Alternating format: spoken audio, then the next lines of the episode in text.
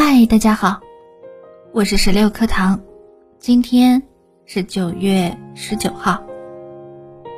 夜明，入了夜，莫名的声音在耳边回旋，不止一种，有的近在咫尺，有的仿佛从远处溪畔发出。拿我的耳朵当回音鼓，近的是风吹动树叶，枝叶反拍窗户。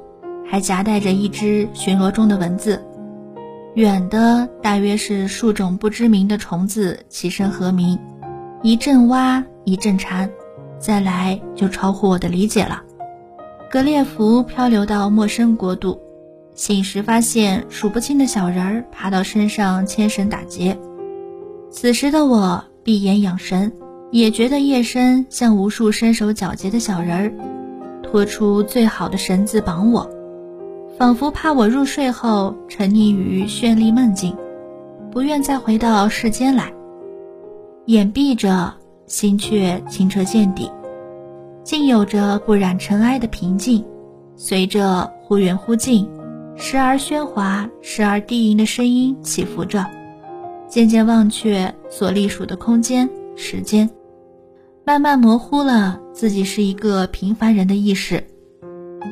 很多细微滋味是在忘记自己是个人的时候才能感受得到的。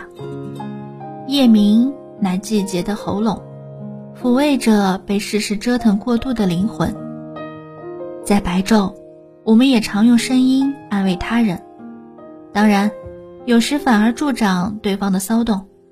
比起夜深，人的声音太喧嚣了，七嘴八舌争着发言，越说越激烈。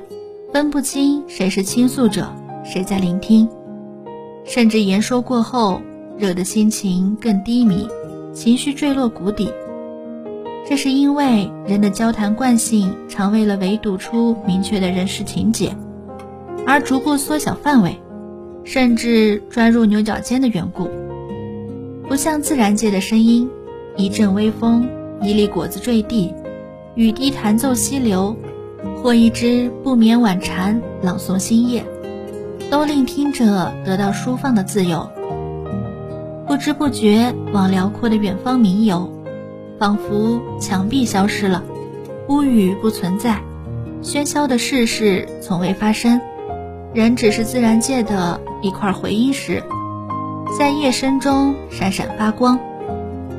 天亮时，众生沉默，虫子们晋升了。